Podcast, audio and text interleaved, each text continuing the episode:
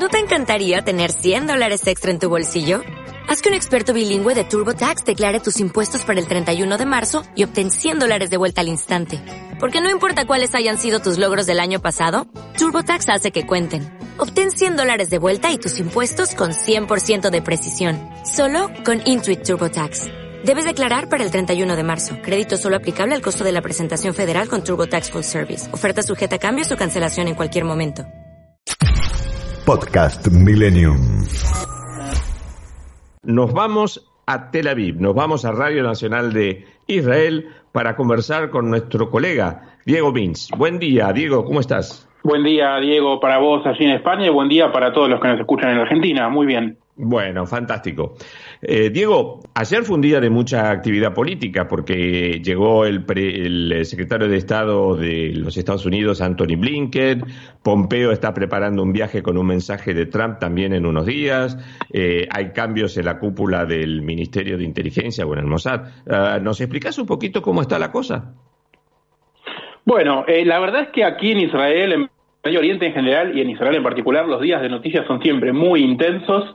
Y por suerte ahora esto es, son días intensos sin fuego, ¿no? Sin, sin lluvia de cohetes, sin contraataques hacia Gaza, pero por lo menos eh, son intensos en el ámbito diplomático. Como bien decías, ayer eh, arribó al aeropuerto Ben Gurión el secretario de Estado de los Estados Unidos, Anthony Blinken, estuvo reunido con, con el primer ministro Netanyahu, dieron una charla, una conferencia de prensa conjunta, más tarde se fue hasta Ramallah, muy cerca de Jerusalén, donde estuvo reunido con el presidente de la autoridad palestina Abu Mazen o Mahmoud Abbas. Ahora en este momento está reunido con el Al-Sisi, el presidente de Egipto, en el Cairo, y a la tarde va a estar en Amán, en Jordania, así que ha tenido un par de días intensos Blinken, de mucho, mucho vuelo, mucha reunión.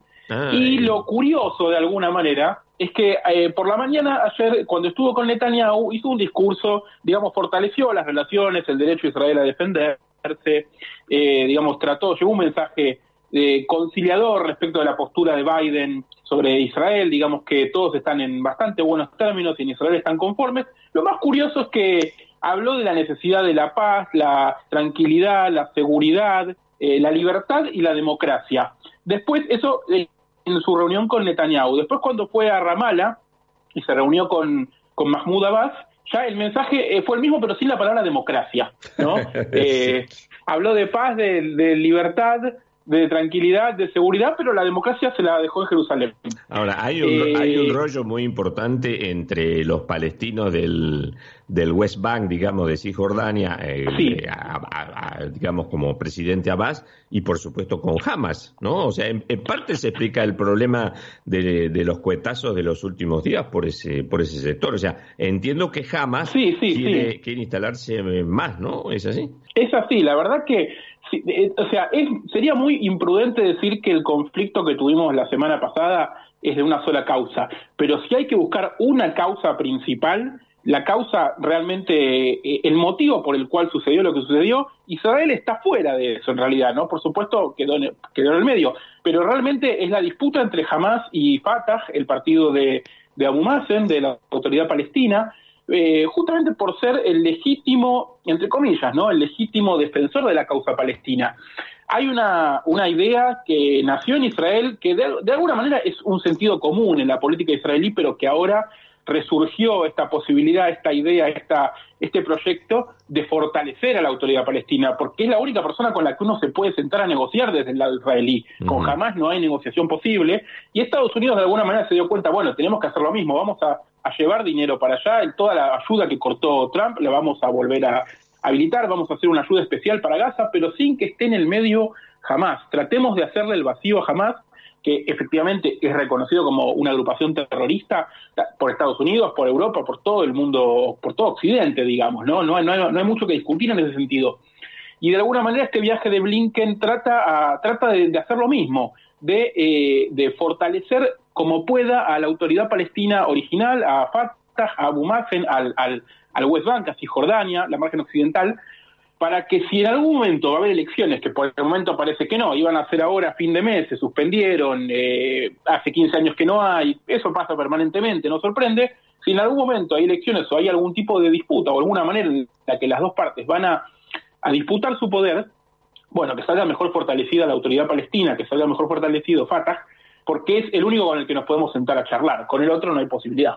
Diego, eh, a ver, para los que recién se enganchan en la sintonía 106.7 de Millennium, estamos hablando con Diego Mintz en Radio Nacional Israel.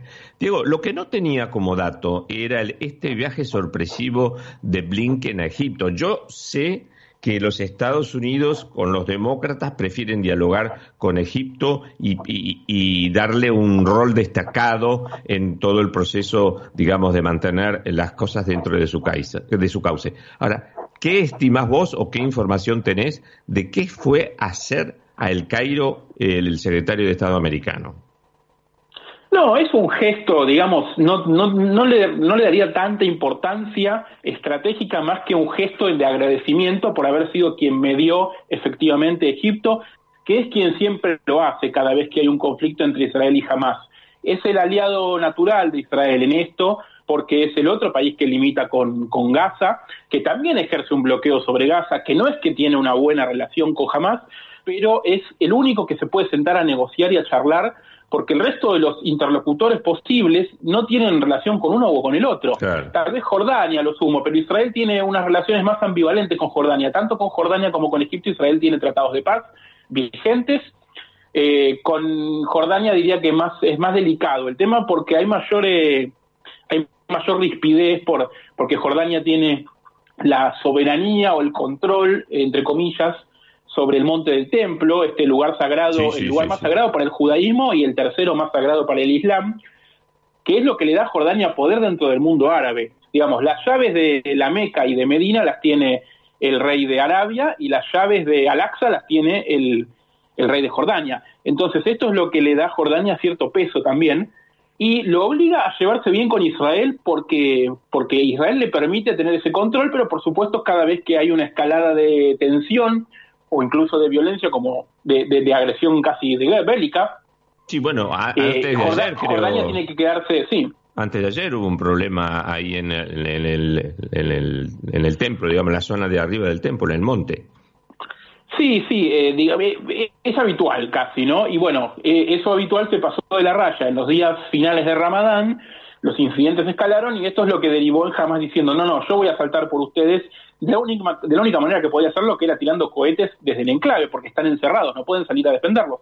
Sí hay como una mayor aceptación y una especie de movimiento de bases dentro de los palestinos de Jerusalén Este y los palestinos del West Bank, que jamás está parece, que estuviera creciendo lentamente y eso es lo que quieren evitar todos, lo quiere evitar Israel, lo quiere evitar Estados Unidos y también lo quiere evitar Egipto y por eso esta charla de Blinken con Al-Sisi en Egipto para agradecer haber mediado, para mantenernos todos en la misma línea y lo mismo con Jordania, ¿no? Eh, es como una es una cortesía, si venís por el barrio tenés que ir a tomar un café con este amigo que tenés eh, no sea cosa que no hayas pasado si viniste, ¿no? Ese más o menos pasa por ahí. alta diplomacia, me parece interesante.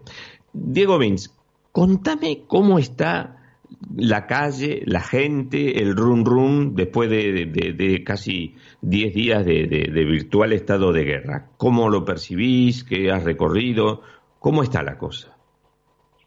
Bueno, la verdad es lo primero que podés, el, primer indicio que, uno maneja siempre es el tráfico, y el tráfico en este momento en Israel está peor que nunca en el peor momento, lo cual quiere decir que ha vuelto la normalidad a la calle, todos coinciden en que efectivamente es el peor momento de la historia del tráfico, porque ya no hay prácticamente restricciones, a, eh, hay escuelas funcionando plenamente, los trabajos funcionando plenamente, y todos los israelíes están en Israel, el israelí es de viajar mucho al exterior, de tomarse vacaciones saliendo del país, y, ahora no se puede, por lo cual eh, están todos acá. Entonces, eh, la cantidad de autos en la calle, la cantidad de movimiento es... Hola, Diego. Sí. Perfecto. No, te, te decía que estamos con una suerte de doble normalidad, la normalidad fuera del conflicto nuevamente, el conflicto bélico, y la normalidad del coronavirus que de alguna manera se, ya está prácticamente decretado que está, que está vencido. De hecho, el 2 de junio va a ser el día que oficialmente Israel eh, deja casi todas las restricciones afuera, salvo el uso de barbijos en lugares cerrados.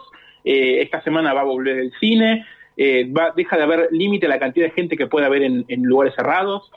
Eh, 2 de junio, porque es el día que ya se terminó el mandato para formar gobierno del, del, del, del gobierno anterior, del, del, de la oposición en este momento que tiene el mandato, que no va a llegar aparentemente a formar un gobierno que cambie a mm. Netanyahu y vamos a ir a otras elecciones. Otras elecciones. Pero bueno, de alguna manera. Sí, sí, sí. Y para no perder la costumbre, no perder el espejo. Jeremy por la sexta elección, Diego, ¿no? Va a ser la, quinta en dos ah. años y medio, digamos. Desde eh, marzo de 2019 fue la primera y tuvimos septiembre de 2019, eh, marzo de 2020 y marzo de este año, 2021, así que vamos a ir a las quintas.